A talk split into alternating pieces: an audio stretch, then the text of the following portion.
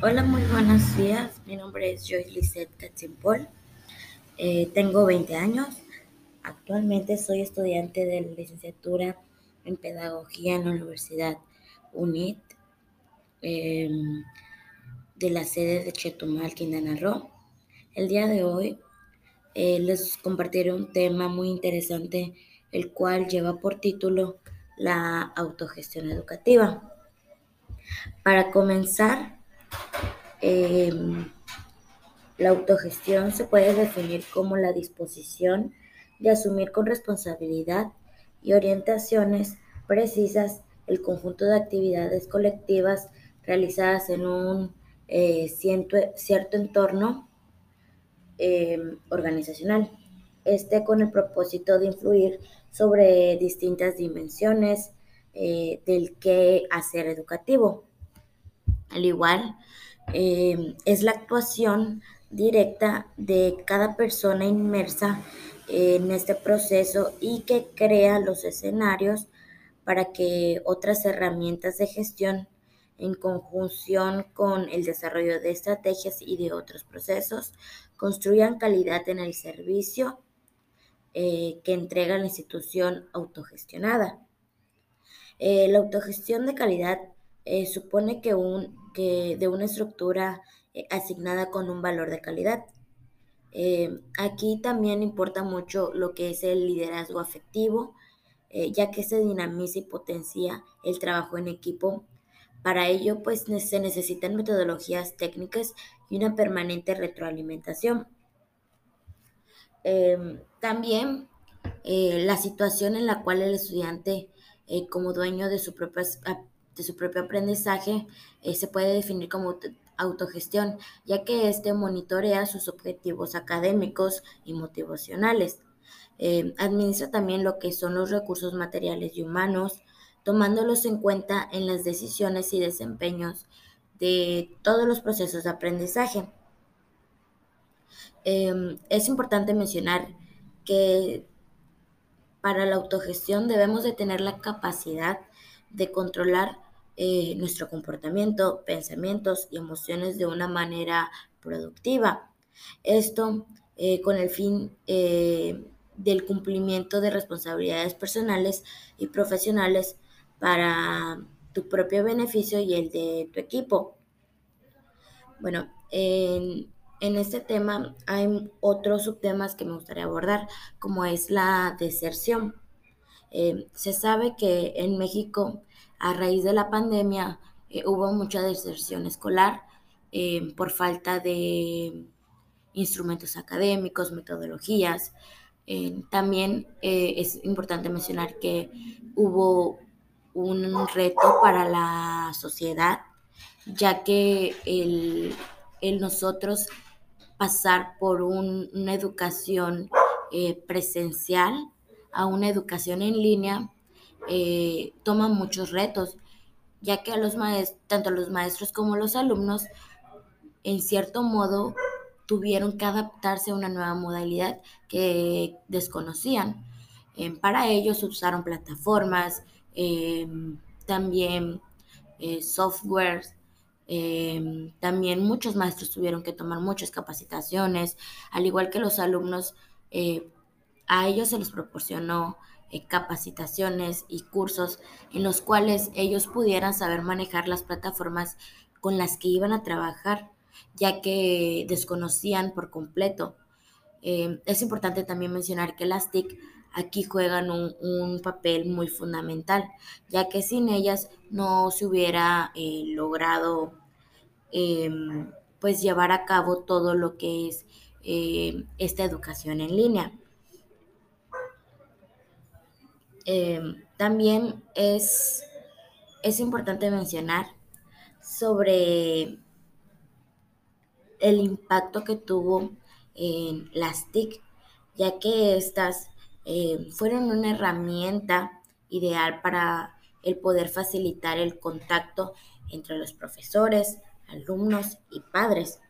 Por un lado, em, los estudiantes podrían contactar más que nada ahora sí que con los maestros para resolver sus dudas, en cualquier momento. Eh, también los padres podrían tener un mayor control y conocimiento sobre la evolución académica de sus hijos. Podrían ser un poco más eh, partícipes en su proceso de aprendizaje, mejorando así los resultados obtenidos. Los profesores también podrán mantener una comunicación más activa entre ellos. Los profesores también eh, tendrían lo que es una comunicación más activa entre ellos y se conseguiría una colaboración profesor, padre y alumno, que éste enriquecerá la enseñanza de los estudiantes con el fin de potenciar la cooperación entre los alumnos y de establecer una comunicación entre los compañeros de clase.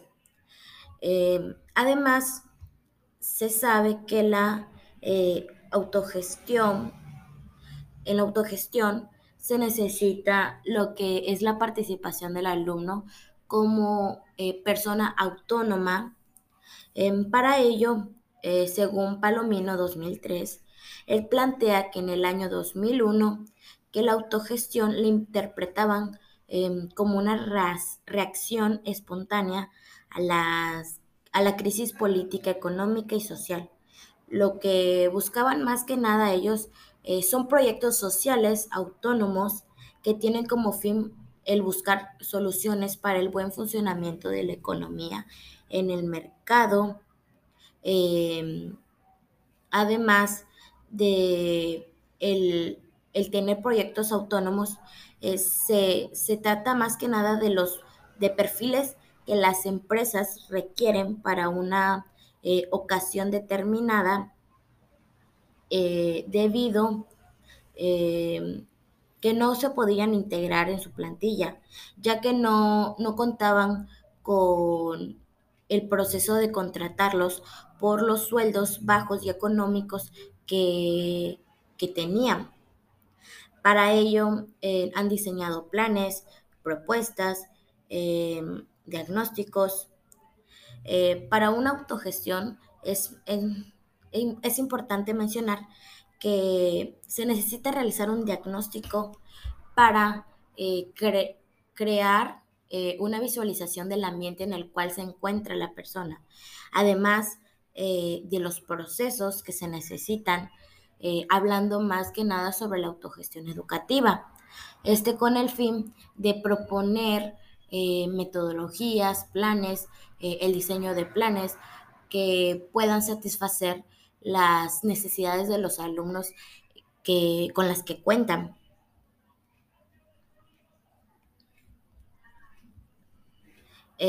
además, es importante eh, mencionar que em, por falta de, autogestión, em, las personas eh, no han sabido eh, cómo manejar distintas situaciones en las que se encuentran por falta de eh, motivación, ya que este es un tema muy importante en lo que es la autogestión, ya que sin ella las personas no serían capaces de seguir adelante, seguir su instinto. Y también me gustaría mencionar los elementos de la autogestión en cuanto a, al aprendizaje.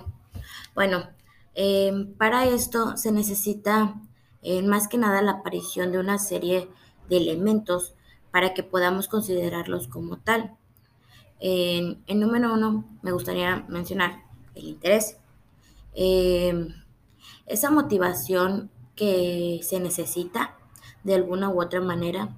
Puede ser la utilidad que le reportará ese conocimiento o habilidad que está aprendiendo, tal vez de una perspectiva laboral prometedora em, a raíz de este cambio. Em, las razones por las que el objeto del aprendizaje resulta de interés son muy personales y pues dependerá de cada individuo, pero han de existir siempre, pues se necesita eh, lograr un efecto de automotivación. En segundo lugar está la atribución, que ese es el segundo elemento que encontraremos cuando hablamos de autogestión del aprendizaje. Em, es decir, lo que la persona eh, que inicia este proceso espera conseguir con el mismo. Puede ser el aprender una habilidad o un conocimiento nuevo o poder lograr un ascenso. En tercer lugar, me gustaría mencionar la automonitorización, em, ya que este se necesita para poder recorrer el camino de la autogestión del aprendizaje. en sí, el individuo debe de ser capaz de mirarse a sí mismo con perspectiva durante el proceso para darse cuenta de en qué punto se encuentra. Em, también, eh, como cuarto elemento, eh, la autoeficacia. Em, para poder realizar la autogestión, es fundamental creer que somos capaces de hacerlo, como les mencionaba, ya que eh, sin ello no podemos contar con las herramientas adecuadas. Em, también la autoconciencia em, dentro de los elementos que he mencionado, este es un, es un elemento en el proceso de autogestión, ya que sin él, ya que sin él podremos em, no tener una perspectiva de lo que somos capaces de hacer. Eh, la autoconciencia es un elemento que aparece cuando hablamos de este procedimiento. Eh, por último, la recursividad. El último factor que está implicado en la autogestión del aprendizaje es la recursividad. Se trata de la capacidad que tenemos las personas para utilizar los recursos eh, de los que disponemos de formas muy diferentes para así lograr fines distintos. En este caso, se trataría de orientar nuestros recursos y capacidades para acercarnos cada vez más a la meta del aprendizaje que nos hemos propuesto e integrar así la habilidad o el conocimiento que deseamos eh, desde un principio. Em, como em, conclusión, puedo mencionar que el objetivo de la autogestión es más que nada volver al estudiante autónomo, eh, el facilitar el aprendizaje, ya que sin él eh, no podemos em, ser capaces ni tener la motivación que necesitamos para tomar decisiones, las cuales nosotros debemos de estar conscientes de las consecuencias que podrían eh, atribuirnos o también de las victorias que eh, podremos eh, conseguir en un plazo, siempre y cuando nos atrevamos a tomar diferentes decisiones que tengan más que nada que ver con el progreso de nosotros mismos, tanto profesional como personalmente. Gracias.